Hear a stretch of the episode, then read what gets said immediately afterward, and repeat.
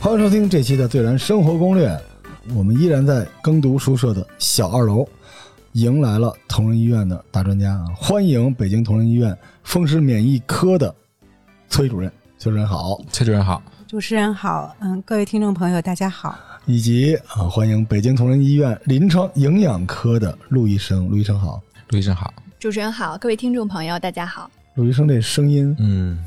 陆医生，你知道你声音是那个特别厉害的 CV 的声音吗？啊，是吗？对，原来上大学是广播站的嘛。我小时候学过朗诵。你看，这声音也太好听点了。行，啊，如大家所知啊，我们准备跟同仁医院录他几万期节目，那边的院长可能还没通过呢。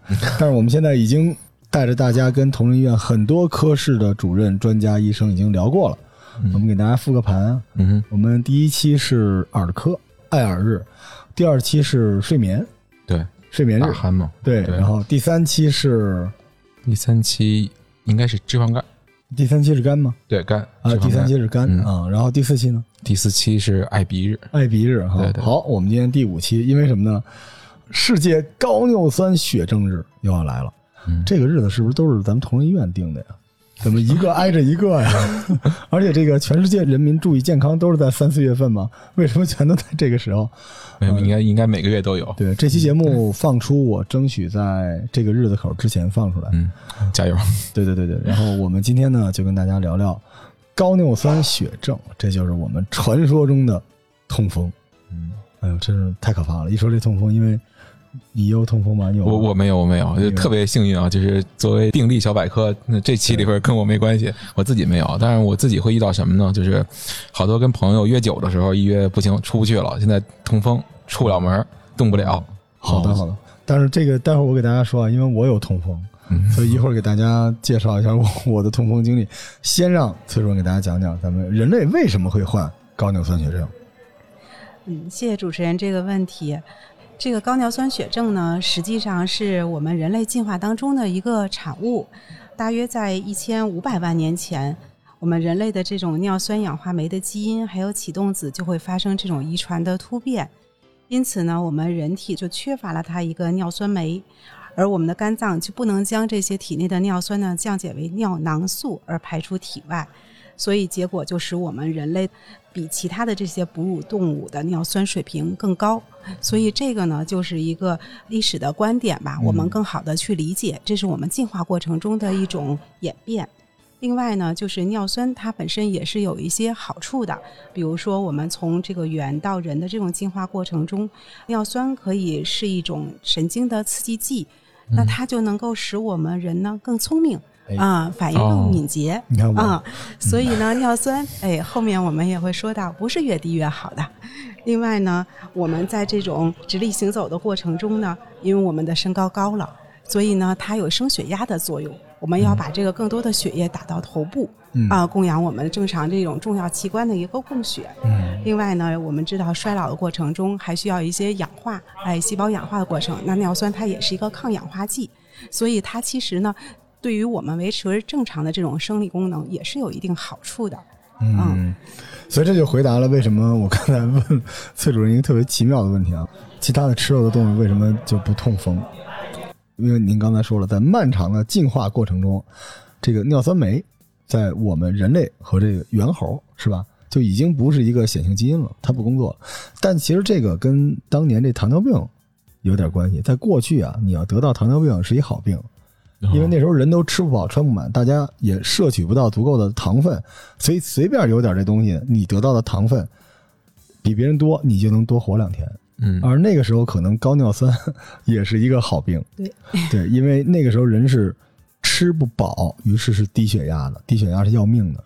如果您尿酸高，您别讨厌这尿酸，如果您尿酸高，您的血压是能维持到一个正常的状况的。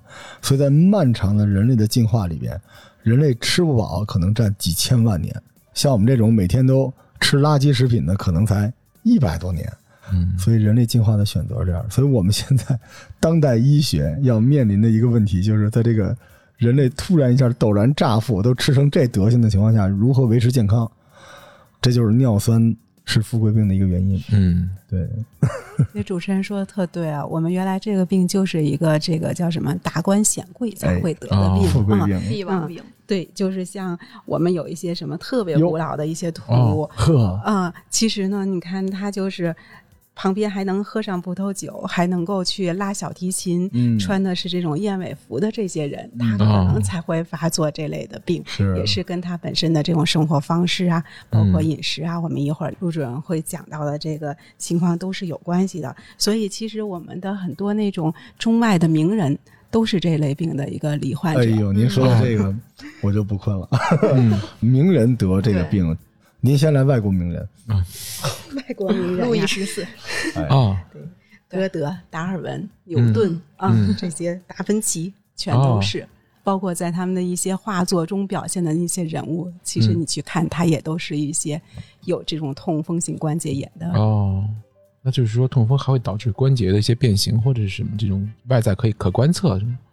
对，那都是一些慢性病变积累下来后期的一些表现。哦，嗯，像中国的名人也有好多哈，白居易，难受死对，关羽，什么嗯刘禹锡，刘禹锡啊，哦山不在高，有仙则名。嗯啊这刘禹锡在中医里面，如果说到中国，他应该叫风痹症，麻痹的痹，嗯，这是中医的一个特别古老的一个病。然后得了这个病的人叫风疾，坏都坏腿。然后最有名的是卢照邻，哦，这卢照邻愿做鸳鸯不羡仙，初唐四杰，嗯，活活是因为得了这个病，投水自杀了。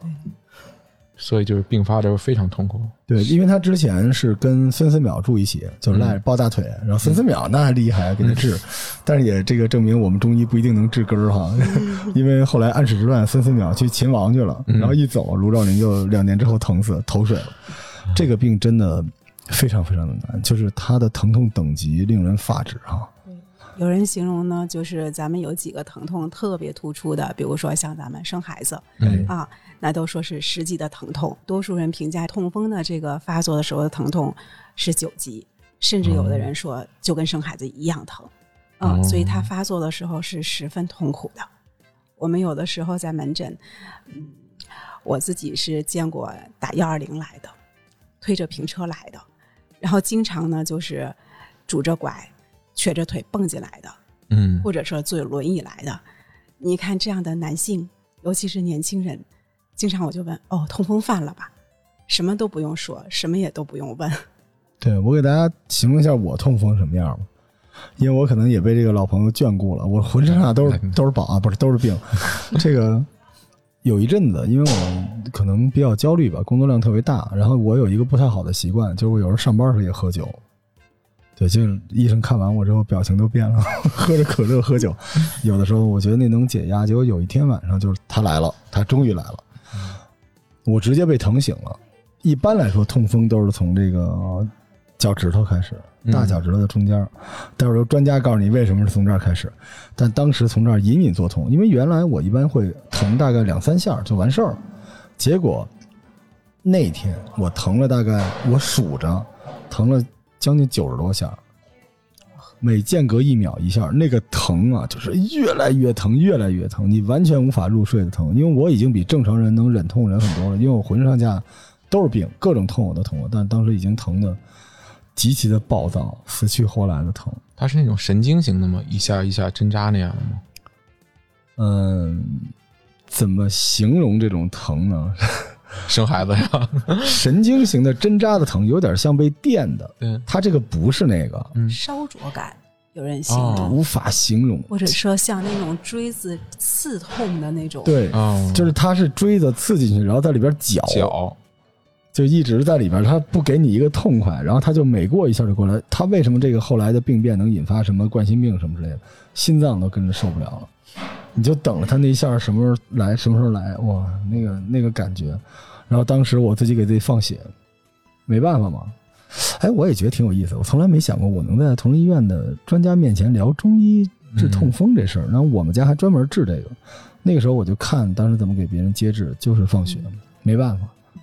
但是反正他走了，他大概光顾了我一个小时左右吧，嗯那已经过去了很快了。对，他就过去了。然后我当时已经局部放血吗？嗯、就是疼痛的部位的局部吗？没有，我是耳朵，然后还是要对我坚放血。我还是得戴耳尖放。但是当时他走的时候，我整个人就精疲力尽了，真的是那种就是觉得嗯半条命都没了，因为我各种疼都疼过，你知道哇那种感觉。所以大家听了你的这个描述，应该要好好听这期节目，是吧？是的，嗯是的，因为因为我觉得他是活人能忍受的疼痛最疼的。很多人说像生孩子一样疼，说的好像他们生过孩子似的。这就是我觉得人类能经历的最疼，因为他那种疼啊还是精神上的折磨，你知道吗？很多嗯疼就是一下嘛，对，砍头不过碗大了个疤，嗯他这个是一直一个锥子在你的那个，而且是关节那个地方，啊，就是你分辨不清是骨头疼还是里边疼，它一阵高过一阵，一阵高过一阵的，一直在那折磨，哎，受刑一样。对这太痛苦了，哎，我都说的我都自己都难受崔主。任，他这个造成这么疼痛原理是什么呢？嗯，这个其实是痛风这个病最核心的问题，嗯它还是因为一个高尿酸血症。嗯，嗯就是体内你的这个尿酸呀过高了，嗯，因为咱们每个人身体里其实都是有一个尿酸池，它呢就像我们家里自己用的这个洗手池一样，它是有一定容量的。那如果咱们超过了这个容量，水满则溢嘛，嗯它就会溢出来。嗯，咱们这个洗手池实际上它是有水龙头，可以给它流进水去，嗯那也有下水道，嗯，可以给它排出去的，嗯嗯，就相当于我们的这种进口吃的，啊还有一些内源性的，嗯那我们的下水道就相当于我们的肾脏，还有一部分肠道和胆道，就是它的一个排泄的这些系统。如果我们这个池子被装满以后，那我们尿酸可能就会以这种结晶盐的形式来析出。我们尿酸盐的结晶在显微镜底下，我们用偏振光显微镜可以看到像针一样的这种结晶。哦，那大家其实有时候我跟病人讲，那你想象一下，这种针一样的东西在你的关节腔里去刺激你的滑膜，或者你理解为就去扎你，那能不疼吗？那肯定是锥心一样的疼。这其实也是咱们痛风或者高尿酸血症的一个基础的机制。这玩意儿在过去痹症里面叫白虎力竭，嗯一百只老虎用牙咬住你的关节儿，在那儿嚼。啊呃有文化很重要，嗯白虎力竭。咱们是个形象的描述，但是这个过程中它还有很多细胞因子的参与，嗯，哎呀，还有很多炎症的过程，嗯所以实际上来说，它还是一个炎症性的疾病。是，哦你可以理解成小结石，就尿酸过高啊，形成这个结晶，小沙子一样啊，非常小的一个小结石。这个小结石可能它不可能让你疼成那样，但是因为它在的这个关节儿这个地方，嗯它会导致一些炎症。一旦炎症出来了，白细胞就开始这个反攻。这个过程是你由内而外的，就是其实是他们在你的体内打架。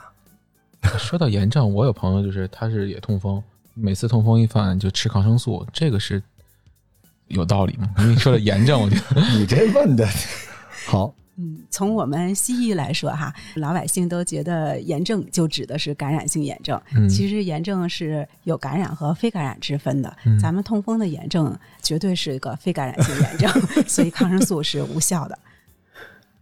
但是呢，有的人可能觉得，哎，我吃了抗生素以后，好像也管用啊，嗯也好了。其实是因为这个疾病的自然病程，嗯，因为它有一部分人他是可以自愈的，是绝大多数人呢，他不经过治疗，一周也是能够缓解。所以呢，就恰好跟你吃药的这个时间可能是一个巧合，嗯。嗯，所以大家可能就误以为是抗生素的作用。哎，主任说出了中医治痛风的真相，一顿折腾，最后是自愈了。当然不一定啊，这个我们待会儿肯定会有更详尽的资料跟大家聊这个痛风的治疗，因为痛风是分阶段的。那一旦痛风爆发之后，你怎么治都就是止痛。所以在止痛的这个过程中，如果能分散你的注意力，比如说让你别的地儿更疼，然后这个哎折腾完是吧？然后哎好了，为什么呢？它是自愈的，它慢慢就过去了。但您刚才说这抗生素这个大哥呢，嗯这么有勇气是吧？就相当于这个牙神经坏了刷牙，啊，你怎么知道牙神经坏了刷牙这事？这这事儿我干的。哎，好，你同仁应该给你立一雕像。行，那咱们再回到我们这个一开始啊，因为今天我们可以大家完全的解构跟痛风有关的东西，这里边有嘌呤、高尿酸血症、痛风等等之类的啊，大家在这一期节目里面都能学会。下一个话题，什么叫高尿酸血症？其实高尿酸血症诊断很容易哈、嗯但是这里面也有一些小误区。尿酸，其实跟尿没关系，啊，啊对吧？啊，它指的是老老康恍然大悟哦，，真是恍 然大悟，刚才上厕所去了。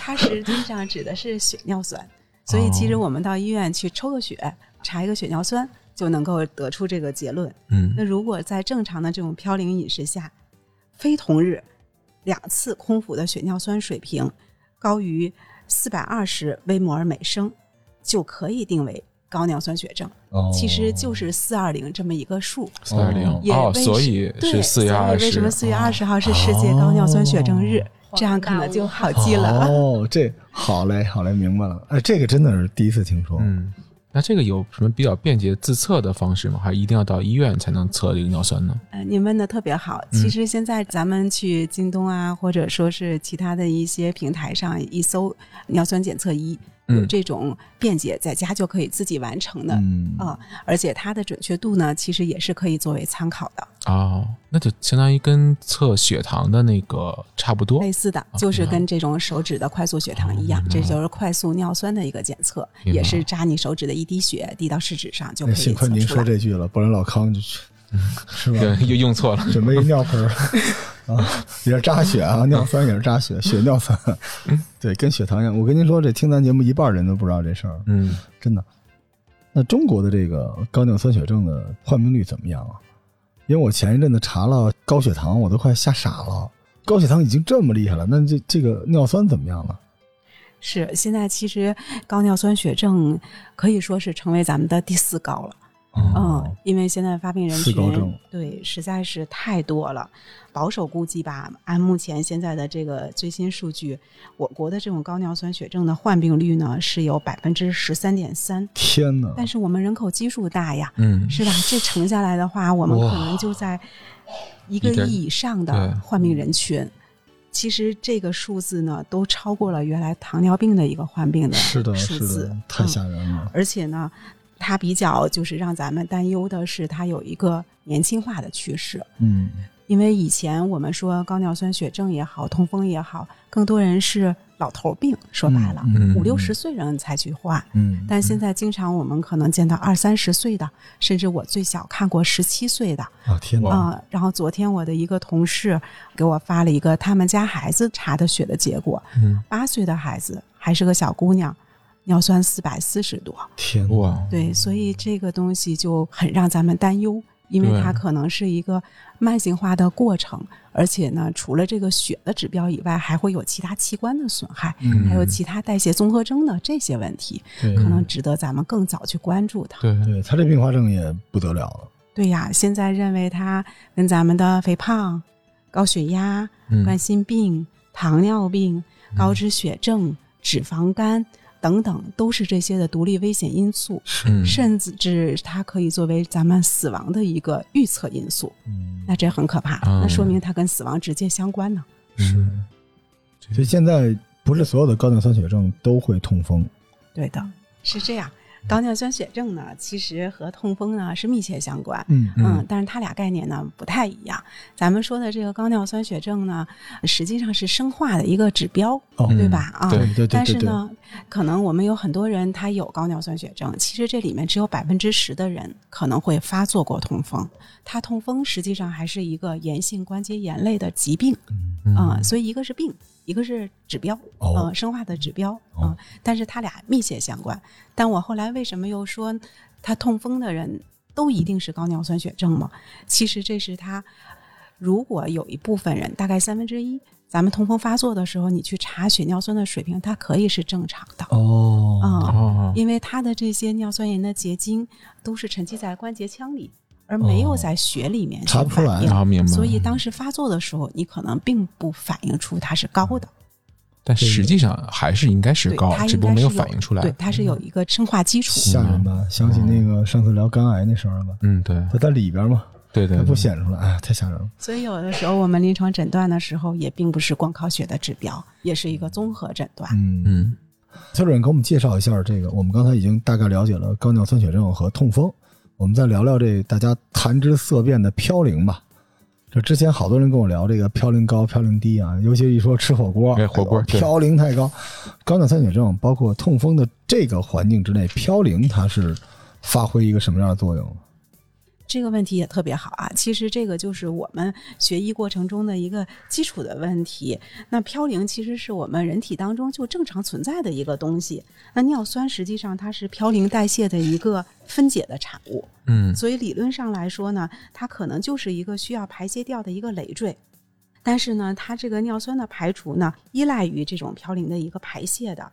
所以它的生成以及它的这种排泄的这个平衡，从而决定了我们体内血尿酸的一个水平。哦，所以咱们不能认为说它完全是个无用的东西嗯啊、而且它这个嘌呤的来源呢，一方面可能是我们自己内源性的，另外一方面呢，它也是有外源性的。嗯所以这也是我们一会儿涉及到这种非药物治疗当中，哎哎，可能就会提到外源性的嘌呤，我们应该怎么控制？是，嗯就一会儿我们就聊吃啥补啥这件事情，这个还挺好玩的。但是嘌呤其实大家别害怕，我那天有一个哥们儿啊，说自己 KOI 我特别厉害，说我身体里不能有嘌呤，所有有 DNA 序列的生物都有嘌呤，所以别害怕。而且这个人呢，在涉及到嘌呤的时候，他其实也是有一个平衡。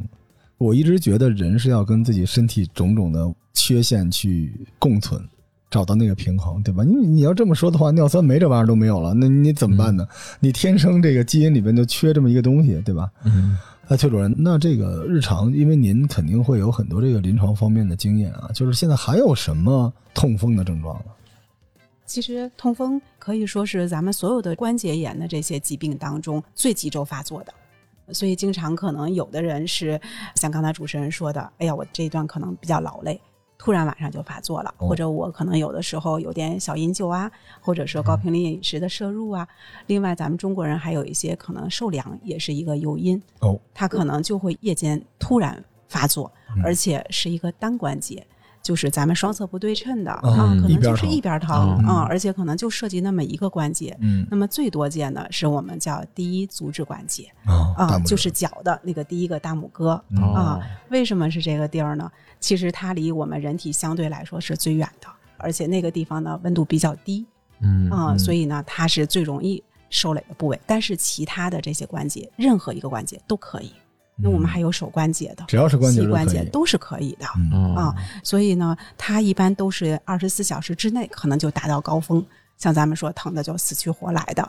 但是呢，它同时还伴有一个就是局部你能看到一个红红肿，肿，而且有的时候呢夸张到什么程度，咱们薄薄的一层纸、一个被单都不能盖在它上面，啊都会加重他的这个疼痛。是而且有很多人就像主持人一样，可能夜里会疼醒对我就活活给疼醒了。啊，这些都是他比较典型的一个发作时候的症状。嗯那如果有这些症状的时候，其实还是建议您到医院来就诊，因为往往这种典型的发作，有的时候在家可能自己不是那么好去处理，或者处理的不一定是那么及时、那么正确。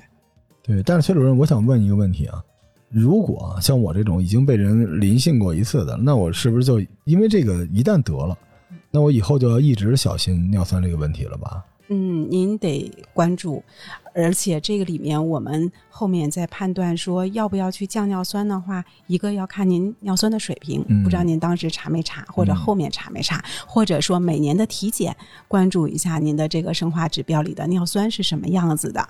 再一个，您有没有一些它的危险因素，比如说你的 BMI 的指数，对吧？哦就是胖不胖，还有呢你的什么腰臀比。还有有没有高血压、冠心病、糖尿病、脂肪肝、高脂血症等等、这些危险因素，如果要是有的话，尿酸也高，那咱们还是要降尿酸治疗，就无论如何呀，你都得去查一下。是应该查的。因为我们确实干预从指南上当中，它是有一定的要求的，是而且还是有一定目标值的。是。嗯，就这里边，我给大家插一个小段落，嗯就是为什么我们需要去检查身体。如果你收听了这个节目，我们不是为了恐吓你，而是让你知道你身体里面给你的这些东西都是非常关键的信号，而且有些信号当然可能已经来不及了，但有些信号是来得及的。我给你举一个例子，我有一个小兄弟，嗯他就是特别爱喝可乐。你知道，就是因为他对糖尿病没有概念，就一直喝一直喝，就喜欢喝这种甜的东西。结果有一天他跟我说，他说这个不太舒服，晚上上厕所上了好几次，然后嘴有点干。后来我说你赶紧去测一个血糖，因为这个玩意儿不好说，你知道几型糖尿病。但是因为当时他就不愿意去，后来我逼着他去，我说你赶紧去。最后他去测了一下，就不太好。但是呢，好处是因为这个我不知道问崔主任是不是合适啊？就是说出现这个症状，但是他其实后来稍微一控制就没事儿了。但是我相信，如果没有人告诉他，他没有去测这一下血糖，他一直喝下去，那他那根弦一断，嗯，他就进入真正的糖尿病这个序列里，他可就回不去了。他可能人的身体里边肯定有一个时刻，就是你的那个内平衡被彻底打乱，打乱成不可逆。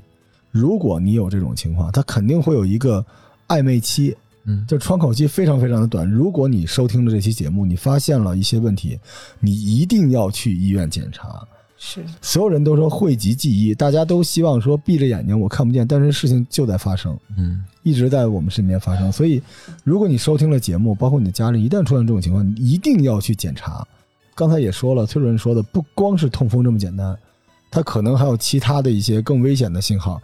每一个你身体里给你的信号，你都一定要尊重它。那可能是你身体的健康观给你的最后的一个健康人属性的一个警报。嗯对吧？我们收听这种节目千万别白听啊，因为我们浪费了大量的杀人放火鬼故事的时间给大家录这种节目。为什么？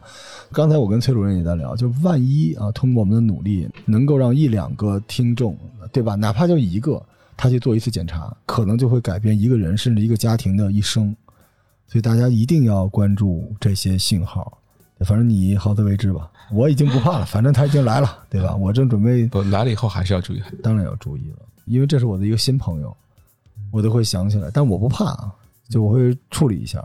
但是当时那种感觉有点那个万念俱灰，所以我能想起卢照邻为什么投河自己。投河那种疼和那种恐惧，不可逆的那种东西，我就觉得不可思议。你知道，感觉就是老天爷来惩罚我了那种钻心的疼。所以大家一旦出现这种问题，哪怕是刚才呃我们崔主任说就是冷冻的什么之类的，你要是疼了，赶紧去检查。嗯，家里其实不行备个测尿酸的设备，对，是吧？家里也弄有必要有必要常备药。其实我们有时候就诊的病人，我们就会跟病人去讲这些小知识，然后教病人去预防。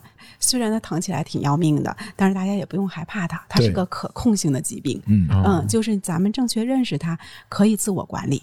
其实我也是这个观念，觉得应该是让大家能够学会自我管理。是的，学会如何与你的病共存。对，你只要控制好它，它也没什么事儿对。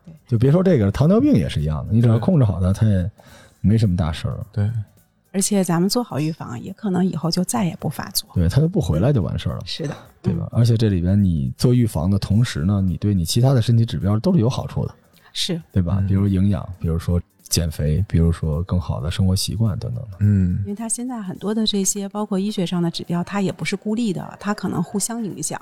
包括你可能后期的一些治疗阶段的选择用药，它也是可能一个药能兼顾好几方面。那你这些东西明确了，可能你的选择上来说就更有针对性。嗯但是你不明确它实际上存在，那咱们只能说是蒙着眼睛在治。是，所以我们现在呼唤官方给一个非常非常靠谱的关于痛风的治疗方式。一般来说，在您那边是怎么治疗它呢？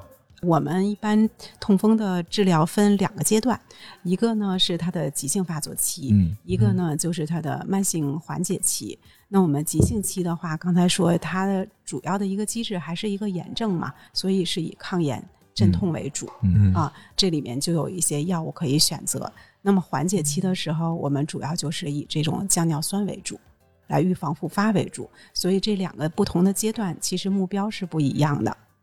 明白。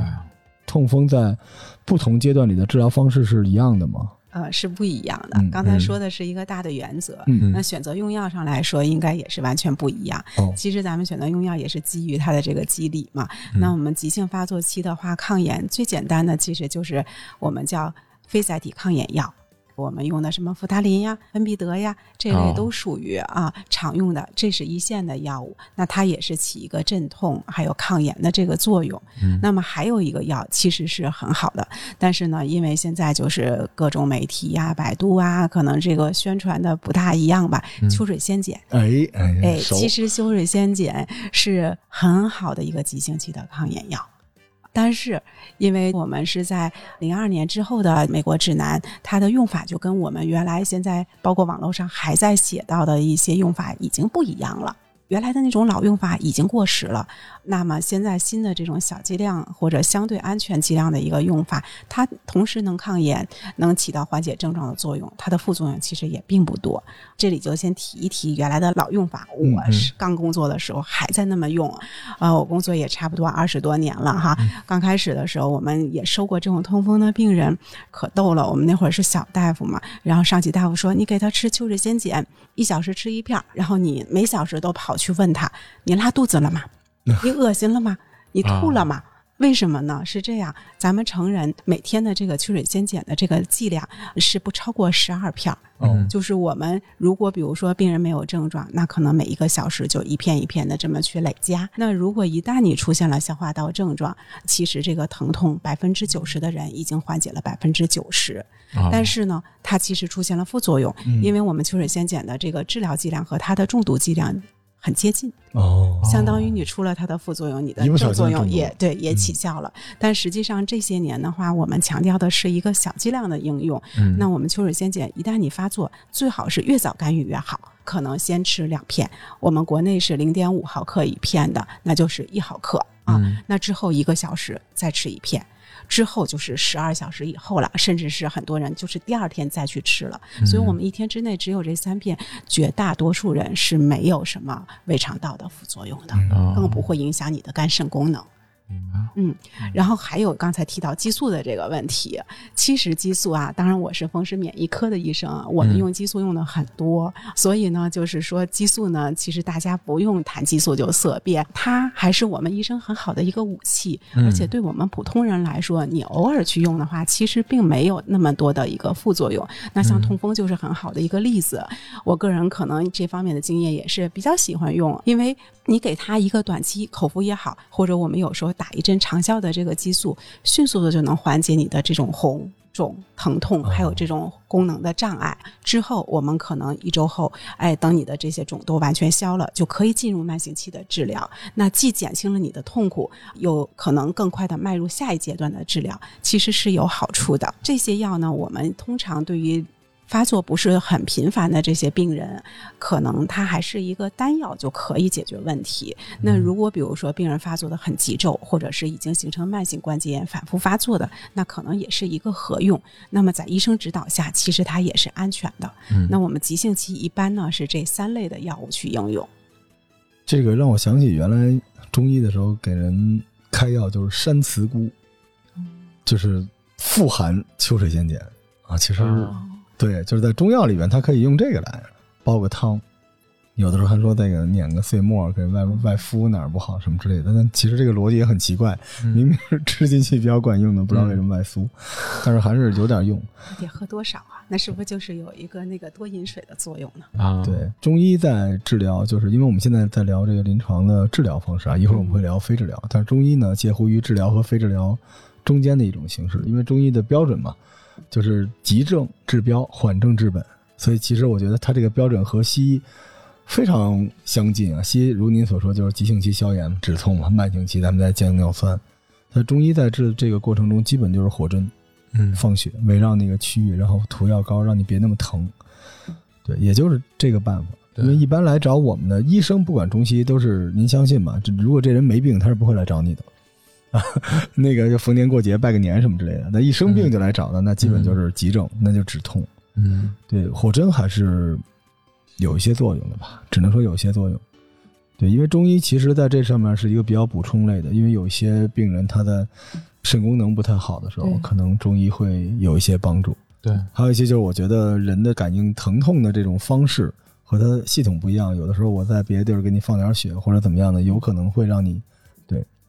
有些人一谈激素就色变嘛，对，其实这也完全没必要。你要这么说，女性其实得这个痛风的几率比男性低，对对吧？可是等到这个老年人就不一定了，因为可能女性的雌激素一个断崖式的下降之后，哦那你不补这个激素也不行，嗯对吧？所以不一样吧。但是我觉得大家还是不要说笃信什么什么之类的。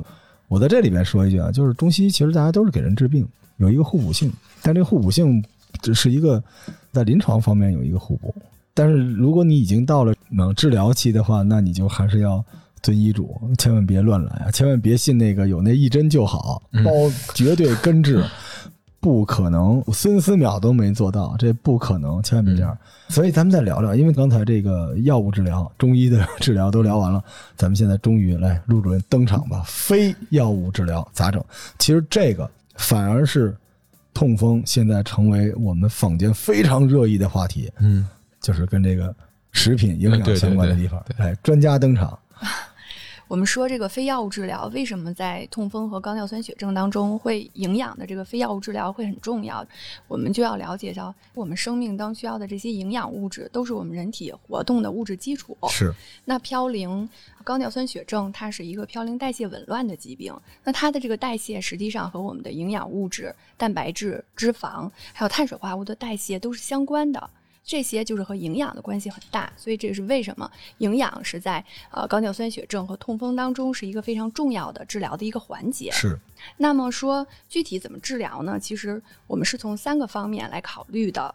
第一个方面呢，就是我们要减少这个外源性尿酸的生成。我们刚才崔主任谈到了，这外源性可能占到了百分之二十。嗯，那如何来减少这个外源性尿酸的生成呢？其实就是要减少高嘌呤食物的摄入。哎，我们是属于一个低嘌呤的饮食。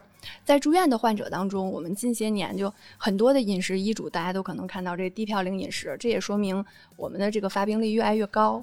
那么，我想大家可能就特别关注说，什么样的食物是高嘌呤的食物？是，对，我们把这个嘌呤的食物分为四类，就是根据它不同的含量。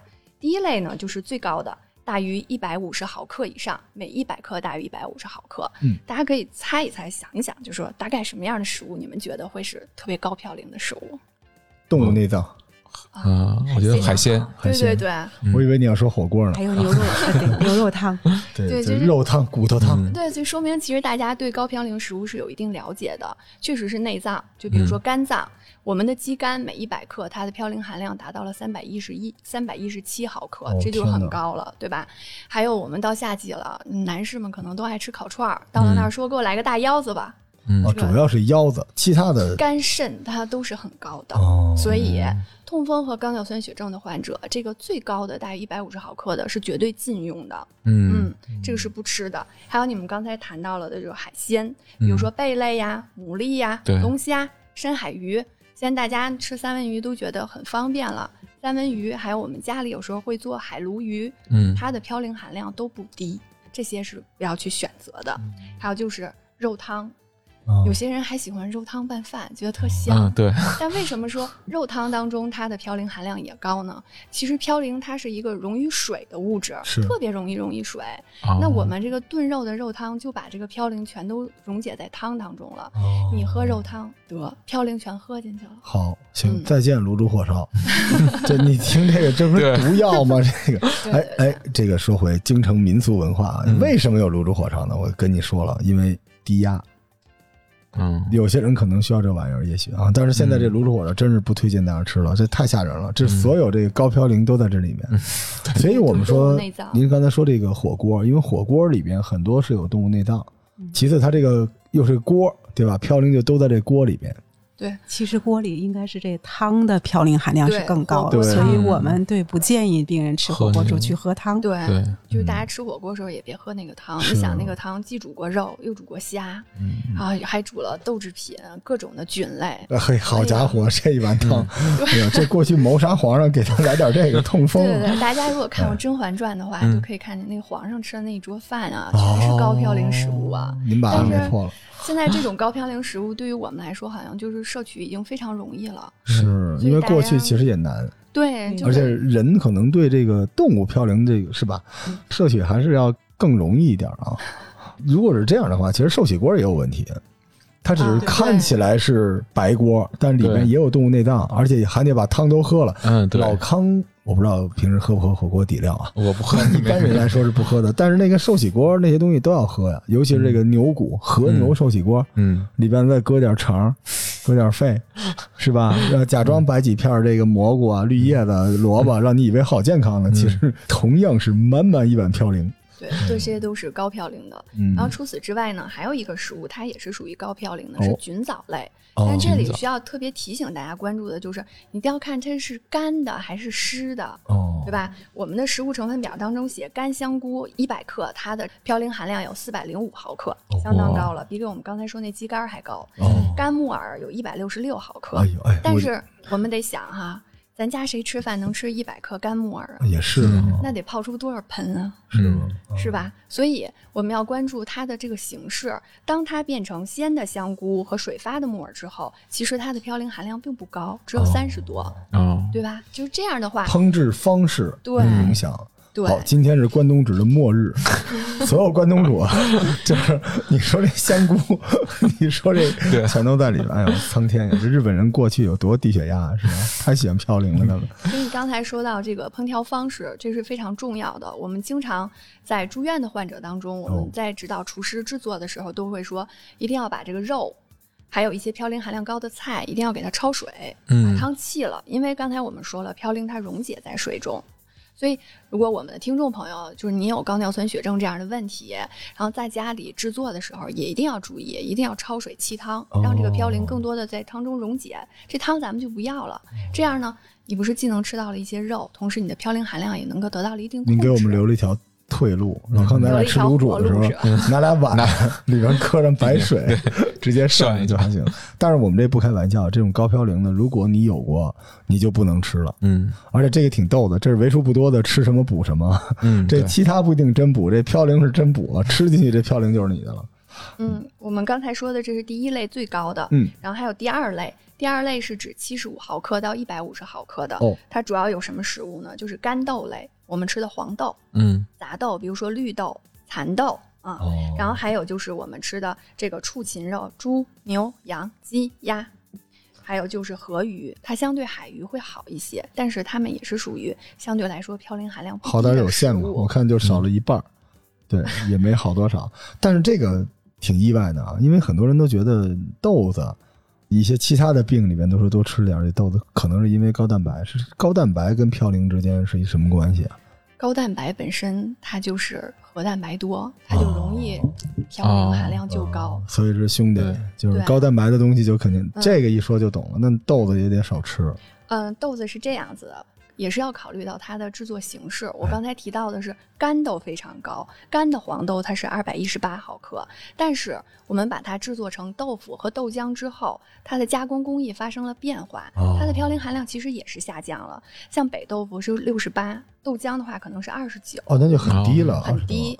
那我们二零一九年的那个高尿酸血症和痛风的指南，对于豆制品是这样说的：不推荐也不限制豆制品摄入。大家得好好品品这句话。不推荐也不限制。对不拒绝我们，不负责。对，就 是就像这种食物，不像我们后面还会讲到，比如说对于高尿酸血症，我们可能推荐你多吃蔬菜可以吃鸡蛋，可以吃牛奶，对吧？但豆制品我们没有说非推荐你一定要吃，但是我们也没有说像刚才上一类这样完全限制你。嗯所以大家如果这一餐呃中午食堂没别的，就这个，稍微吃两口问题不大。这就是人间烟火气。嗯你知道，就没有绝对的那个缝儿，对吧？对医疗是它中间是有一个很宽的区域的。嗯就我但是们就避开这个干黄豆对对，干对制的就可以哦，这是第二类。然后呢，还有一个是第三类，是每一百克小于七十五毫克的，相对来说就低一些了哦啊。这里面呢，主要我们知道的就是一些蔬菜类的，比如说哦豌豆。还有夏天大家要吃的毛豆，嗯大家可能都很喜欢。还有菜花啊、蘑菇啊、芦笋，它们在蔬菜当中相对高一些。白菜花、西兰花都是一样的，所以嗯其实这些我们也是要给它焯一下水。嗯，对？吧？比如说菠菜，它可能还会有草酸的问题，也会有这种草酸盐的结晶的形成，所以大家把它焯一下水、都是可以解决。说白了就是涮一下，嗯把那嘌呤留在水里，嗯，是吧？对，其实我们是有方法治它的。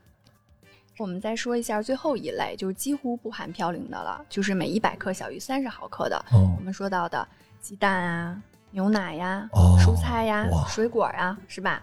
那刚才崔主任说有谈到，根据不同的时期的治疗方法是不同的。那我们非药物的营养治疗其实也是根据它时期是有所不同的。如果您在急性的这个痛风发作期，那我前面说的一二三类咱就都不吃了，哦，吃点鸡蛋，嗯喝点奶，吃点蔬菜什么的这些。好感动，谢谢。鸡蛋和牛奶也是非常好的优质蛋白的来源，哎你说这个不含嘌呤你。说这个西方人哈，就是他为什么身体素质好点？你看他吃这个就这个，嗯，就鸡蛋和牛奶，是吧？其他他也吃不着。对，对，合着咱们多吃的全是嘌呤。如果是在缓解期，或者是你仅有这个高尿酸血症，并没有发生痛风的症状，那么除了第一类我们完全说禁用的那些内脏啊、哎。火锅汤啊，我们在限制类和较少类，大家是可以考虑去选择的。哦。但是比如说吃肉类呢，还是有一个建议的这个量，嗯。就是我们普通人，我们居民膳食指南，中国居民膳食指南建议大家一天啊。其实肉类也只不过是吃四十到七十五克，啥？鱼虾也啊。只不过是吃四十到七十五克，一天才这么多的量，这是普通人。一两多一点儿。很显然，我们主持人可能吃的量比这个大，是吧？非常吃惊，是吧？嗯，那对于高尿酸血症的患者，我们建议，那你就就吃一两左右。一两是多少呢？就是我这么一个手掌，这样一份，大概就是一两左右的一个量。哦，那能竖着落吗？是吧？这太少了吧？这，哎呀，我觉得也是要根据就是你的血尿酸水平和你这个用药控制的情况。对，大家还是要测一下，就跟血糖一样，还是监控一下吧。对，这个是主要是从减少外源性尿酸生成。哎，然后这个我再补充一点啊，因为我有一个朋友是一个海鲜的爱好者，嗯，他专门受委托，因为我这个表不一定准，但是他从日本拿了一个关于每一百克食物跟海鲜有关的食物的一个表，他这里面就说这低嘌呤，像您刚才说的这个，他说海蜇嗯，OK 九左右，然后海参是个好东西啊，海参才四，嗯，你知道吗？就跟当萝卜一样吃啊，但前提是你吃得起。海参真的是能一直吃啊，因为它这个所以你看，我们到最后，我们等到我们跟同仁医院把所有的都录完之后，我们合并一下报表，发现有些好吃的，大家推荐它是有道理的，嗯，就是它给你的那个正面的远远高于它给你带来的副作用。对，然后它这里边这个表里边，像这种中等嘌呤里边，鱼虾啊、乌贼、螃蟹什么的都差不太多，但螃蟹还行，有壳的，日本这边是八十七呃，那它的这个数据可能比我们国家这个数据要低一些。哦，是吧但是？你刚才说的海参跟海蜇，这今天我也想给大家讲，就是因为大家可能会觉得我生活太无趣了，我无口味了，哦，这吧还是有好吃的，是吧？对？吧？海参跟海蜇它确实嘌呤含量很低，哦，嗯、吃这两个是没有问题的。嗯，所以爱吃海鲜的，其实你是有出路的，对吧？对，但是有一个日本这个我我就不知道准不准啊，它这里面有一个特别吓人的，这个牡蛎牡蛎确实非常高，巨高，但是我看到这个表里最高的太吓人了，是那个鱼干儿，小鱼干儿，就日本人嗯他有一种，就我不知道是不是咱们中国这个鱼片儿，因为日本人他这个鱼干儿里面包括鱿鱼须，哦，对他这个东西一千六。苍天呀，就是这个人躲过了所有的东西，然后我什么也不吃，我忌口，我连青菜我都不吃了。坐飞机的时候来片鱿鱼须的，然后一千六，恭喜达成。这种东西，老康，你平时吃鱼干吗？我吃，好，再见。这一千六是什么概念？就是在急性痛风发作期，我们嗯要求嘌呤的控制量一天是在一百五十毫克以下，是是，这个是我的十倍。对，就是如果你想刺杀谁啊，皇上来点鱼干吧，是吧？可可好吃了，辣条似的那东西就不行了。这个，所以海鲜其实不是说完全不能吃哈，但是像这个痛风患者，至少你跟生蚝就拜拜了，对，嗯深海的鱼类、深海鱼类、贝贝类肯定都拜拜了。对，这些确实太高，对尤其是在急性期，我们一定是不要用的。对，嗯那两个急性期就是疼两次，中间的这个咱们叫缓解期，缓解期，其实这个可以适当的选择一些肉类，嗯嗯，但肉类我们要注意烹调方法，就是要焯水、焯水和鸡汤，哎，嗯，然后再说一句，有些菜就不太适合，比如说红烧。嗯，因为要收汁儿，你炒了半天，那水又收回那个肉里面去了。别拌，饭就行。就是你没留下，哎，真的是就不能拌饭嘛，对吧？就等于相当于不能拌饭了嗯，啊。但是如果热爱海鲜的话，吃海参没问题，对，海参、海蜇一顿一顿的吃它它。吃了假装你吃得起。好嗯好，然后我们再说一下营养治疗的第二个方面，就是因为我们说它内源性的问题是比较多的，占到百分之八十。其实营养也是可以帮助减少这个内源性尿酸的生成。刚才你有谈到酒，嗯我没有听清楚，你说喝酒是 OK 的，是吗？没有，我说我喝，所以不太好。我知道我错了，错错错了。我在节目中向同仁医院谢罪。嗯，就是在减少内源性生成上，我们主要谈两类，一个是酒精。另外一个呢，就是果糖，这两个要限制。酒精是为什么呢？就是酒精摄入之后，其实它会加速我们的这个三磷酸腺苷 ATP 的分解加速。嗯它加速分解了，那我们嘌呤的合成就加速了，合成就多了。嗯那嘌呤最后就转变成了尿酸，那我们血尿酸浓度就增高了。哦，嗯，在酒精当中呢，就是说，我想在这里跟大家说，大家不要只认为啤酒是不可以的，说那我是不是喝点白酒可以呀、我喝点红酒可以呀、嗯其实所有的酒类我们都是不建议的，什么都不行。什么都不建议。呃，醪糟行吗？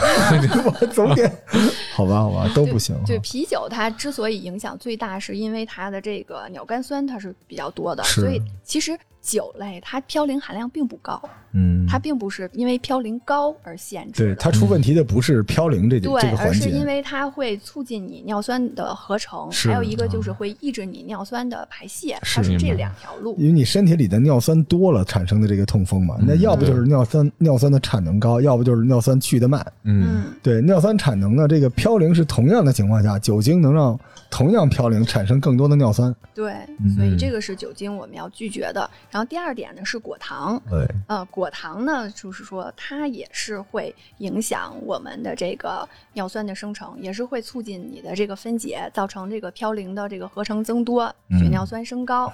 那什么样当中的果糖比较高呢？大家这段也可以不听啊，怕你们不幸福了。我这段也是很很关键教会大家如何去选。好的，好的，好的，好的。就是第一高的是蜂蜜，嗯嗯有的人可能说，哎呀，我喜欢早上起来空腹蜂啊，蜜觉得泡水美美哒，可健康了，嗯跟昨儿晚上喝火锅底料，差不多但是如。果 高尿酸血症的患者呢，这个蜂蜜我们就不选择了，哦它的果糖含量非常高，不适合的。第二呢，就是有一些含果糖的饮料。我今天呢，为了做这个节目呢，特意 就是带了一罐可乐。太狠了，本命饮料我们这儿有。我的这罐可乐呢，我看了一下配料表，其实我嗯特别就是我，因为我自己是搞营养的，所以我买东西特别注意观看这个营养成分表。我也建议我们的听众，就是你去买东西的时候，买食物一定看看这营养成分表。嗯其实你看看之后，你就会学会如何选择，嗯避免嗯那些垃圾食物。是的，那这罐可乐它的配料表，第一个是水，哦第二个就是果葡糖浆，嗯。就是很显然它是含有果糖和葡萄糖的。第三个是白砂糖，嗯白砂糖就是蔗糖，蔗糖含蔗糖的我们也不推荐。哦，为什么呢？蔗糖是双糖，对吧？它可以分解成哦一分子果糖，一分子葡萄糖就，它也是它还是可以帮着你转化的。嗯好嗯，而且同时呢，就是糖的这些东西，你摄入过多了之后，它就是变成能量储存在身体里，你就变胖。那肥胖，刚才崔主任也讲了，它也是这高尿酸血症的一个危险因素，嗯它们俩都是相辅相成的。老康，你梦里你是吧？左手大腰子，嗯右手是卤煮，前面喝着可乐的这个美好场景来一块酒心巧克力，易碎了。苍天呀！然后我们说完康奈看了它的这个配料表之后，第二步我们要看它的含量。哦，它写的是每一百毫升啊，它的糖有十点六克。我今天带的应该是最小容量的可乐，嗯是一个两百200毫200毫升那也就是说，喝这么一小听，大概我们就摄入了二十克糖。哦，二十克糖是什么样的一个概念呢？就是我们建议大家每天的添加糖的摄入量是不要超过五十克，最好控制在二十五克以内。那什么叫添加糖？我们喝的饮料当中的糖，我们做菜的时候加的白糖，嗯甚至我们家里的很多调味品，现在很多酱油啊，这里面都有。呃蚝油啊，都含有糖，这些全部都是。所以这一点要非常的注意。哎，那像零度可乐这种代糖的阿巴斯糖是吧？嗯，对，阿巴斯的这个问题呢，嗯、就是它的甜度是非常高的，所以它用一点儿就可以替代我们蔗糖带给我们的这个甜度。嗯，它本身确实是没有热量，也不会对我们就是高尿酸血症的患者说，因为它不含果糖嘛，它没有这方面影响。停，好，这期节目到此结束，感谢各位收听。好，我就怕他该说但是，对不起，我一我一说，但是对不起陆主任特别可怕，是吧？对我 我流汗但了。是它毕竟还是会诱导你喝的更多，哦，哎，因为它还是有甜味儿的，对吧？已经发挥这作用。其实甜食确实会增加我们幸福感、满足感。嗯，那它诱导更多之后，它会怎么样？就又又变成肥胖等等之类的东西吗？嗯，倒不会，但是我们对它的这个代谢途径的了解不是很清楚。哦，这倒是，嗯到现在为止也是没有一个明确的。对你看老康，我在救你的命啊！至少从临床来说，嗯喝这个目前不能直接导致高尿酸血症，这没法实证啊。但人家大夫也没说这事儿，人家只说我们现在没有证据它能够带来。但是嗯呃，有糖的就算了，这是真的那无论如何，我们的含糖饮料含糖量真的都非常高在百分之八到百分之十一左右。刚才咱们看这个可乐就是百分之十左右，是我这还二百的，一般大家都得喝那三百多一听儿吧。然后塑料瓶呢，大概是五百到六百的这样一个量，大家可以算算，就五十克啊，是吧？嗯五十克白糖摆在你面前，你很难把它吃掉。都别说这个糖了，前两天元气森林不都道歉了吗？啊，对，对它就是有这个它所谓的嗯无糖和无蔗糖，这是两个概念。它可能没有蔗糖，但是它写的就是果葡糖浆，嗯是对吧？那这个那那那那何止要道歉，应该自裁谢罪。你想，果葡糖浆这个东西，它对高尿酸血症它是一样的呀，对，包括糖尿病都是，对，它是一样的嘛，对吧？因为咱们不清楚它是不是果葡糖浆啊。啊，嗯，我就就是开玩笑，这个仅代表老康 啊，因为他刚才 听说了可乐的事情，他很兴奋。然后我们就是稍微要关注一下富含果糖的一些水果，嗯，然后比如说含果糖比较多的是苹果、梨、香蕉、西瓜、哈密瓜这些。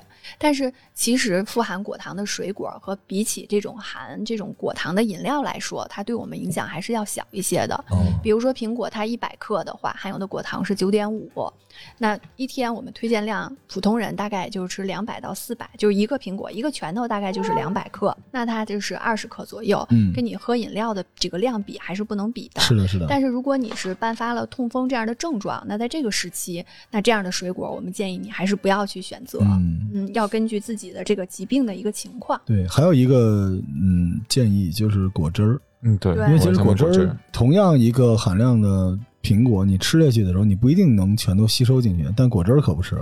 对，而且一个苹果很难榨出那么多果汁儿，但我们可能吃一个苹果就觉得，哎呀，还挺费劲的了哈，一个大苹果吃下去。我就建议就是在全世界范围内消灭果汁儿这种东西，因为这东西它对人身体，但是蔬菜汁儿是个好东西，对吧？嗯黄黄瓜、萝卜什么之类的，这我们个建议就是能直接吃，我们就直接吃，不把它榨汁儿，因为榨汁儿的过程当中有一些水溶性的维生素就会流失掉。哦对我们最好就是直接给它吃掉，这是最好的，保留它那个更多的营养素。哎，我听完了之后，我稍微松了一口气。还留了一条，谢谢谢谢大夫，谢谢大夫。嗯，哦，稍等，不好意思，我要再补充一句，哎然后咱们就因为刚才说到果糖，我想起了一个熟悉的邻居嘛，奶茶。啊，奶茶这个东西，它到底是能喝不能喝的呢？所以下面就是我，我就想听你处刑他们，因为我不喝奶茶，来告诉他们，奶茶呢？奶茶的问题不光是糖的问题了，第一，哦它肯定糖含量非常高；第二，有很多奶茶它可能会用到了反式脂肪酸，哎呦，嗯，比如说植脂末这样的东西。过去我们喝咖啡里的这叫伴侣，是反式脂肪酸是非常不好的，它是对我们心血管的这个影响是非常明确的，所以建议大家要不要摄入富含反式脂肪酸的食物。奶茶的话，那就是高糖、高脂、高热量。嗯，就自杀。好，听完这一期之后，大家只喝无糖可乐就行，喝白水。这 嗯，第三个方面呢，就是我们要从促进尿酸排泄的角度来考虑。那么，首先一个就是刚才我们提到的酒精，前面我们说了，它会促进这个嘌呤的这个生成。嗯，此外呢，就是说我们的为什么刚才前面说，不光是要限制啤酒，不论是啤酒、白酒、黄酒还是红酒，它是不是都是乙醇？对吧？它结构式是就是不变的。那么乙醇的结构式和尿酸的结构式是一个相似的，所以它会影响这个尿酸代谢的这个过程。等于就是说，我的这个乙醇最后代谢出来的这个乳酸和酮体都和尿酸要竞争去排出，同一个通道，仨人全来挤。那如果我力量大，我就把尿酸挤掉了。是那尿酸不能够排泄出去，那就会造成我们体内的血尿酸就又升高。所以这是为什么建议大家什么样的酒类都不要喝。第二个呢，还要就是要控制脂肪的量。尤其是在这个急性期的时候，是要严格控制的，因为脂肪它也会阻碍这个尿酸的排泄，所以我们可以采用一些什么样的烹调方法来减少这个油的摄入呢？比如说蒸、煮、拌、炖，对吧？咱别就别煎了，别炸了，是吧？嗯嗯那一般呢，营养协会建议我们普通人群一天油的摄入量是二十五克嗯。二十五克是什么概念？如果大家家里有这个白瓷勺，一白瓷勺是十克油。那么痛风的高尿酸血症的患者，那我们建议比二十五克摄入还要少一点。对，如尤其是如果你本身就伴有超重、肥胖这样的情况，那还有就是，其实我特别推荐大家家里准备一些厨房用具。我我们中国人吧，好像做饭没有这个习惯。大家如果看一些烹调的节目或烹调的菜谱，它经常会写油一勺，糖少许，少许是吧？那这是多少呢？其实我们掌控不好这个量。如果您家里备一个带刻度的油壶，那个就是小盐勺，就是两克的，然后再配一些其他的这种带刻度的东西，或者是电子秤，就其实你在头几次的制作的时候，你就逐渐慢慢的能够掌握到的这个量，就有助于帮助你控制。我觉得应该创业做一个厨房用品，叫少许，就这一勺正好就叫少许。对对对。然后在脂肪的控制上，我们前面说了，就是牛奶是不含有嘌呤的，都是推荐给大家饮用的。那么如果是急性痛风期，或者是您本身存在超重和肥胖的问题的时候，那我们建议你选择低脂奶或者是脱脂奶。嗯，这样的话你的脂肪摄入会比较少。然后还有就是说要多吃一些富含碱性的食物，那也就是说钠、钾、钙、镁这些，它们在体内氧化生成了一些碱性的这个食物，包括就是蔬菜呀、水果呀、牛奶呀。这碱性食物的好处就是帮助咱们降低血液和尿液的这个酸度，那就增加了咱们尿酸在尿中的溶解度，帮助它促进它的一个排出。其实这溶解还是挺重要的哈，如果能够促进这个溶解，就好好弄得多。我突然插一个 中医理念，就为什么这个别老光脚，是吧？光脚在地面上，脚这个本身它是有一个温度的环境的。如果你个脚低于这个基础温度太多的话，尤其是脚关节这个地方，那它这个溶解自然就慢。如果溶解的快，溶掉了也就没事儿了，对吧？嗯，所以在促进尿酸排泄当中，最有用的就是喝水。哦，对，咱们一般人可能一天是一千五到一千七，那么高尿酸血症、痛风的患者，我们建议至少你要喝到两千毫升以上，甚至两千五以上，是不是？到是要求病人尿量要大于两千毫升以是，上。虽然尿酸不是尿，但是通过尿能够把尿酸排出去。对，它是从百分之七十肾脏排泄。哦，所以要多喝水，一定要多喝水哈。嗯，而且就是水，对，就是水。即少许无糖可乐 啊，但是不要喝别的。嗯，然后还有一点呢，就是说控制一下体重。呃，很多高尿酸血症的患者可能本身就是超重肥胖。嗯，嗯，那体重呢？这里就是想给大家简单说两个小公式，就是哦我们的听众，大家可以就是 把自己的那个计算器打开算一算。哦又算了一遍。我们这个对这个您这个科室是第一次算，但是我们之前算过消化科的一个。啊，来来来来吧，好吧，我们先要算算自己的理想体重。哎，太好了，理想体重特别简单，就是用你的身高厘米数减去一百零五。哟，您稍等啊，真不一样。我们那个，哎嘿，好啊，这个太太喜欢了。我我们先听听主持人的理想体重啊。对我我特喜欢算这个。就老康不在，我都知道他的数字。我看看啊，没事儿，我找一下找一下，back up。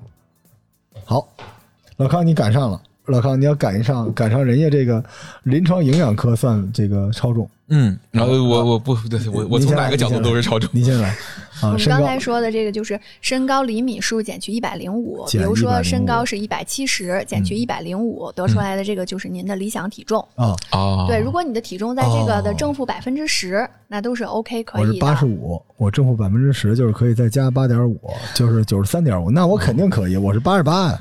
哦但如果你超过百分之二十，那肯定就是肥胖了。这是第一个比较简单计算的公式。嗯还有第二个呢，就是刚才崔主任也说到那个体脂指数哦，BMI，、体脂 BMI，，对，嗯我们经常用这个来判断你的体型。嗯 BMI 怎么算呢？是我们的体重公斤数嗯除以身高米的平方。嗯比如说五十公斤除以一点六的平方，得出来就是 BMI。你们也可以算一下自己的这个 BMI 值。我是二十四，二十四是吧？二十四是个什么概念呢？BMI 如果小于十八点五，我们认为你比较苗条，有点消瘦了。嗯，十八点五到二十三点九之间呢，是一个正常的体型，差零点一。差这零点一是吧？嗯大于等于二十四，我们认为就是超重；大于等于哦二十八是肥胖。嗯，我们刚好卡在是吧？就是如果高尿酸血症，同时你又有超重和肥胖的问题，我们是建议你要控制体重的。嗯但是减重一定是一个缓慢减重的过程，大家千万不要追求说我一周就瘦了好几斤，一个月瘦了十公斤，这并不是什么好事儿。嗯对于高尿酸血症的患者来说，就更加不适合。嗯，过度的这种马上的这种速的消瘦，就是我们脂肪分解产生酮体。刚才说的酮体也要跟尿酸挤这条通路，是我又把尿酸挤掉了，那尿酸又高了，是所以这一点也是要注意的。哦，因为我们今天现在聊的都是大家能够呃很清晰的看到边界的，那还有什么陷阱吗？嗯，还有一些可能一些食物是大家比较关心的，大家想知道说我吃这个食物是不是对我降尿酸，是您这个节目影响到他们的股票啊？对我降尿酸是不是有好处，或者说我是不是不能吃这个食物？哦嗯，第一个呢，可能就是大家比较关心的这个苏打水。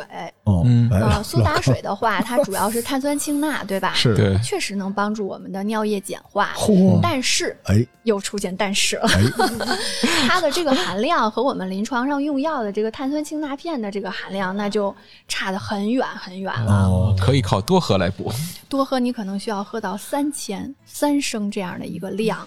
而且现在有很多所谓的碳酸氢钠的这个苏打水的饮料，它也并不仅仅是水和这个糖吧。对，还有很多是含果糖、含糖的，大家一定要好好的火眼金睛的辨识一下这样的饮料。这是第一，第二呢，就是刚才也已经谈到了红酒，咱们也是不推荐啊，它都是乙醇，都是会竞争的。还有一个就是呃酸奶，哦就是奶制品，其实我们更推荐的是牛奶和奶酪。哦酸奶的话是什么原因呢？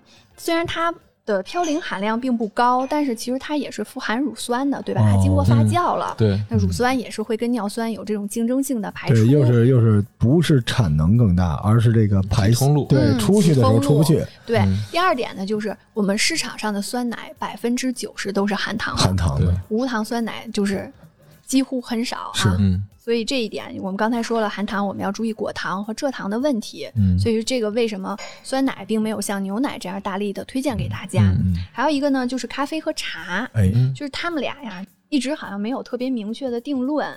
也有的研究会认为，就是说喝咖啡对于健康人群来说，对血尿酸并没有什么影响，甚至有的说是不是还有点好处？对对，嗯，这个但是有科学依据吗？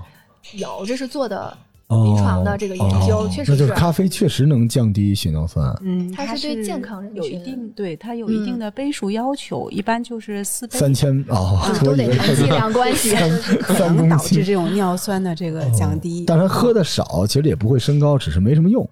但是咖啡和茶，它这个咖啡因的东西会促进你兴奋，哦你的交感神经会兴奋，嗯对吧？也是要会诱它过量以后，对它可能这个痛风的风险短暂导致这种高尿酸血症的发生，哦而且呢，它还可以与这种就是因为利尿还有血容量的减少，嗯可能跟这些是有关。所以就说过量以后，它可能还会增加尿酸，哦所以它是一个适量。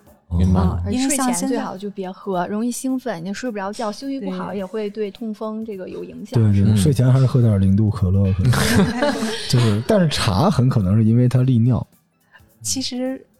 我觉得喝一茶有影响吗？我们是这样的，就是呃，就是营养师吧，其实真的是控制的很严格。我们可能作为临床医生，因为本身痛风还有高尿酸血症，它是一个多因素的致病，嗯、所以饮食这块儿呢，其实我们是建议病人要控制，但是可能我们不是控制的嗯那么严格、哦啊。当然也是跟时期有一定关系，但是有的病人呢，他真的就是全部都控制，他照样发作。是啊，所以呃，我们包括后期可能长期管理的病人，有的时候像现在年轻人，他也免不了要去应酬啊，嗯或者说他有一些不得不去做的一些摄入，更何况其实咱们很多人，包括我自己，可能根本管理不了那么严格啊，所以其实我们也是可以有一些预防的药物的方法的。嗯然后包括就是刚才为什么说到茶，其实从我们的角度，中国嘛是一个饮茶的大国，其实茶本身还是一个弱酸性的东西。嗯哦啊、所以从这个角度来说，因为我们的这个尿酸是在一个偏碱性的环境当中，它是更好的去溶解和排泄的啊。所以从这个角度上来说，我们也不建议喝浓茶和喝点淡大量的茶是可以，是对。对但是其实刚才所有提到的这些饮食来说，其实它也都是一个相对的对。啊、所有的人他不是说就是某一个食品就绝对的引起，是的，是的，嗯是的，其实。疾病包括这个治疗都是一个个体化的，对。是的，是的嗯，，包括有一些，你看我还被门诊问到过什么呀？说樱桃说能治痛风、哦啊，能降尿酸，是樱桃吧？嗯是是有这个观点，就是说的是酸樱桃，哦，嗯，有研究认为是，但我们大家很难去分辨这个樱桃的品种，嗯是吧？但这是一个可能是它在果糖的方面来说，它确实果糖含量并不高。对嗯，但它很可能是相对的，只不过它相对的其他那两个东西呢，咱们在这个语境里没有。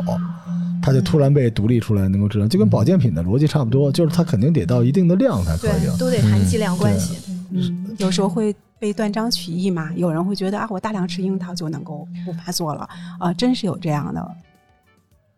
但是我想跟大家说这个，嗯，痛风不完全，大家千万不要觉得是完全吃出来的。对，对，因为它很多是你这个咱们医学啊，尤其是跟同仁同医院的专家们聊下来，就这种东西没有一刀切的东西。嗯，就是大家还是这个怎么说呢？动态的看待这个问题啊，甚至相当大的比重都是你身体里面的一些一些与生俱来的东西吧，包括你生活习惯等等之类的。对，对，没有说完全靠吃吃吃，生生吃出一个痛风来。所以反过来也跟大家说，千万不要觉得您啊，这个这些东西都不吃，你就可能就没痛风了。是的，也不是这么回事儿啊。这个病从口入，但从来没有说这个只要管理好你的这个饮食系统就没事儿。那要医院干啥呢？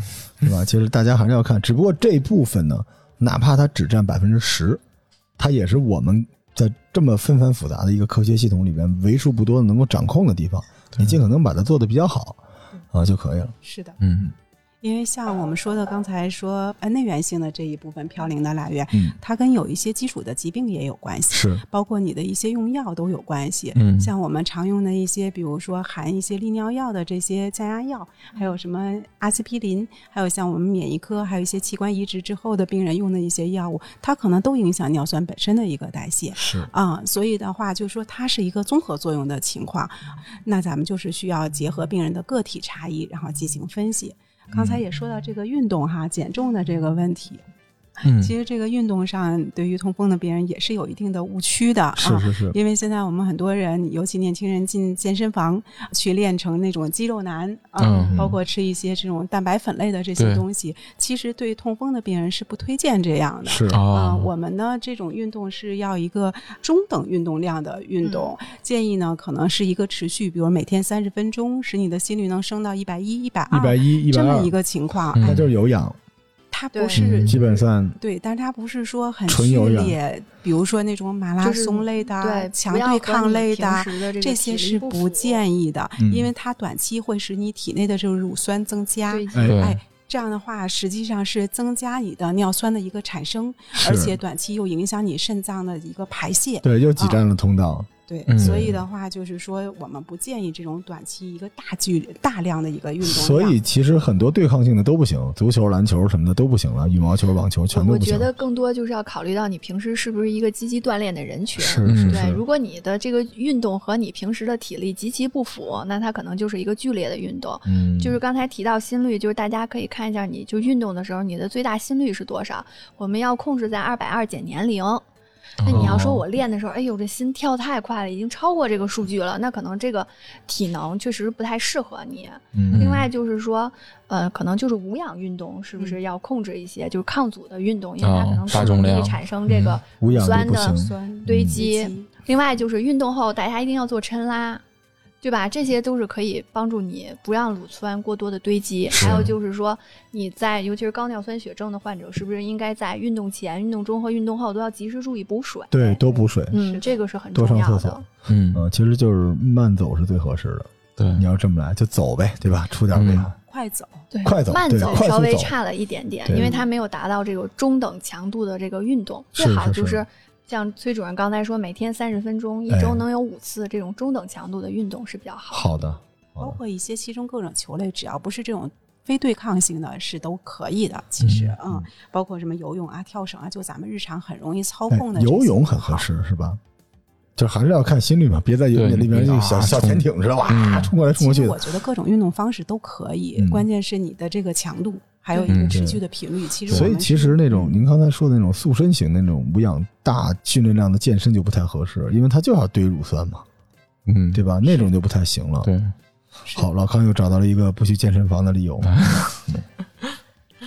然后刚才我们说到就是痛风的间歇期的这个治疗的问题。哎，嗯啊，其实这个呢，我们临床上现在也主要是两类药物的一个应用，哦一个是它抑制合成的，抑制尿酸生成；还有一方面呢，就是促进尿酸排泄。就刚才我们最早说过，我们有个池子，有水龙头，也有下水道。是啊，那是关水龙头呢，还是通下水道？嗯其实从我们中国人来说呢，百分之九十都是一个尿酸排泄的障碍，这种类型的一个高尿酸血症。但是呢，这种过程中呢，我们可能常用的药物，像我们的苯溴马龙，还有什么丙黄舒这类，咱们国内主要是一个苯溴马龙，现在嗯因为这个药的话，对中国人相对安全性比较高，所以欧美人呢，其实他都没有上市或上市后下市了，是因为它的一个肝损的问题。哦 那但是这类药物呢，如果你有一个比较严重的肾脏的损害，或者是有尿路结石的病人，是不建议应用的。哦所以它临床上还是应该在医生的指导下。对，只要遵从医嘱，对吧？有医生指导就行。对，然后另外一方面就是抑制这个合成的。嗯啊，抑制尿酸生成的这个药物、嗯啊，那我们最经典的就是别嘌醇，这是六十年代就已经那个 FDA 批准的哈。但是这别嘌醇呢，是因为就是它对皮肤可能会有这种致死性剥脱性的皮炎。那我们哦现在其实已经有条件，我们医院也是可以查的，它是跟我们的一个基因有关，HLB 五八零幺。如果你这个基因，它人群中大概是不到百分之十的一个表达。哦那如果要是有这个基因，可能就预测你可能更容易发生这样的副作用，哦那就不建议选择。嗯对，但是如果就是说咱们可能临床上没有这个呃条件，可能去查它，或者已经没有这个时间去查它，那也可以现在选择菲布司他，这是一个高选择性的黄嘌呤氧化酶的一个抑制剂。嗯那它就把这部分别嘌醇可能造成的一个皮肤的损害的副作用，已经是在降得很低了。对，降得很低了，但是不是完全绝对，而且这个呢是现在国内外指南推荐的一线的一个降尿酸的药物、嗯啊，临床的效果呢也是很好的。而且它的这个一片的剂量，像我们国内的是四十毫克一片，那它一片的剂量就相当于我们三百毫克的一个别飘醇的一个哦同等降尿酸的一个效果。而且呢，就是再提示听众朋友们一句，呃，我们也不要迷信什么日本神药啊、印度神药啊，是的，其实它就是菲布斯他，我们国内的也很好，而且我们的价格要便宜得多。是的，是的是的，这这个我们回头会专门做一期节目，叫“不要迷信日本神药”啊，就是我们前面那个 我们录鼻炎那期啊，就是嗯。多少中国人这鼻炎就是生生这日本、泰国的这些神药给弄出来了。对，这个中国是一个什么样的国家？咱这边要挺好的，嗯对，就别太迷信那些东西了。这个这可是药啊，对吧？这不是龙角散啊，嗯这可是药，而且任何一个药都要遵从医生的指导，嗯对吧？没有医生，你这么大本事了，你敢自己去买这东西回来吃？嗯是，另外就是有一些确实是那种遗传性难治性的病人，现在也有一些新药在开发。嗯，其实未来包括尿酸酶的这块，我们可能还都会有更多的选择。嗯啊，节目啊进行到这一步，我要问一下了，那咱们怎么去预防痛风呢？因为其实今天这节目特别有意思，我们一般是一个科室一个科室来，嗯，但今天我们是风湿免疫科和临床营养科两位主任都来了，对其，实这就预示着这东西可能得协同作战，对吧？嗯那怎么预防痛风呢？陆主任先来。嗯，就是大家要践行一个健康的生活方式。嗯刚才主持人其实有感慨到我们的进化和我们的生活，那其实我们目前的就是大家的生活方式转变太快了，我们的嗯饮食结构变化也太快了，就是在所以可短短能十数年间，对，就造成了这样这种过去帝王才得的病，现在就是飞入寻哎常百姓家了。你想，嗯这是几十年前人还吃不饱呢，对，现在已经这样了。所以就是说，预防这些疾病其实比治疗它，我觉得可能更重要。是的，是的那，所以就是大家践行一个健康的生活方式。我自己总结呢，就是咱们做到三多四少一规律。一多呢，就是之前我们前有说到的这个运动，但是要是嗯适合自己的适度的运动，要多饮水，嗯多吃蔬菜，这是三多，对吧？嗯那四少呢，就少喝酒，嗯哎少熬夜。哎，晚上睡觉的时候，大家把手机都放的离自己远一点儿。哎，再见，记住啊，再见，再见。少吃那些高嘌呤的食物少喝那些汤，对吧？少喝含糖饮料，这是四少。嗯一规律呢，就是建立大家一定要规律进食。其实哦按时按点的就餐是很重要的。很多痛风患者他发作的时候，很有可能就是这一餐他喝了大量的酒，嗯暴饮暴食，吃了很多大量高蛋白、高嘌呤的食物，造成了这种诱因的触发。嗯所以呢，这些点希望大家能够记住。嗯啊，希望大家践行健康的生活方式，都有一个健康的身体。是的，嗯对，所以难怪说我的身体没有我爸好。他说这就是我爸嘛。啊，对就，他们那年代啥也没有，然后就是这个餐饮非常规律，嗯然，后都得运动，是吧？也喝不了什么甜东西，嗯。那么我们崔主任，崔主任崔主任这边的建议是什么？呃，我们说高尿酸血症的病人，我们是可以用药物来控制的，哦但是其实更重要的还是改变生活方式，就像嗯陆主任说的。所以我也是送大家一句话：嗯管住嘴，迈开腿，控体重，重保暖。谢谢大家。哦，哎呀，嗯，哎呀，这个我比这个糖尿病科的多了一句。重保暖重保暖，对这个保暖，我们再次跟大家说为什么这个温度跟我们溶解尿酸非常非常的休戚相关，你知道吗？尤其这个脚关节儿这个地方。啊，对，好的，好嘞，这就是我们今天这个这节目时间比较长，但是因为痛风实在是一个太大的话题了。嗯对，我觉得我们有这么一个好的机会，是吧？让我们同仁医院的主任给我们讲了讲痛风的前世今生，对大家来说，希望是有更好的帮助。嗯不过在节目最后，我其实想突然想聊一个小的点，就是我们人类就太不容易了。我们将来会好吧？因为你想想看，就是漫长的人类的进化过程中，我们现在迎来了一个拐点，可能是因为工业化、商业化嗯等等之类的。但是我们所有人的身体都在遇到全新的问题。嗯，就是我有一种感觉，就是我们的身体在反对我们自己现在的生活，所以谁能说现在我们这些人大概能活到多少岁等等之类的？就是有的时候我们现在做节目做下来，就到处都是陷阱，而且这陷阱都是古人没有的。当然，古人可能没有公共厕所，没有微信支付，嗯但实际上我们的身体的这个进化，就我们这波人到底走到进化的哪个阶段？我们是不是就是会被淘汰掉？因为我们现在身体完全没有历练出我们目前这个身体负荷能够达到那种水准，而我们现在精神的需求或者我们的压力，已经逼着我们处处铤而走险。就现在其实根本就没有亚健康这个词儿，就是不健康。嗯。但是我觉得中国人还是很幸福的，因为他有现代医学，就是西医这一块儿，是。但同时他有祖国医学，因为祖国医学的理念是来治胃病。啊，那西医可能更多现在还是治一个已经发生的问题。是。嗯，当然，现在随着科学还有这种人类的进步吧，我们有一些基因检测，可能它能够早期去预测疾病等等所以我觉得未来还会越来越好。对，希望希望这些科技的介入，包括对过去文化的传承，能够给我们更多的子弹去去和这些病状去搏斗吧，嗯对吧？但是，嗯、怎么说呢？就是感慨。然后最后想说，让大家好好的感谢或者热爱医生吧，太不容易了。就是因为我自己也是医生，就我从一开始走到今天，我回过头来看这纷繁复杂的社会上，其实医生就还在那儿，跟很多年前一样，只是每个人都觉得自己有权利、有资历去评价医生，去甚至去诋毁医生，就每个人都在说这些话，觉得公共医疗这个那个的，然后中医这个那个的，其实。医生真的太不容易了。其实医生嗯不知道市场是什么样的，不知道商业化什么样的，但医生他一直要没得选择的去坐在那个地方，消耗大量的精力、时间来做这件事情，就跟我们现在做这个系列的节目是一样的。人同仁医院没有引流的需求，我们也给你挂不了号，人家为什么要苦口婆心的过来让大家去检查？难道是为了商业吗？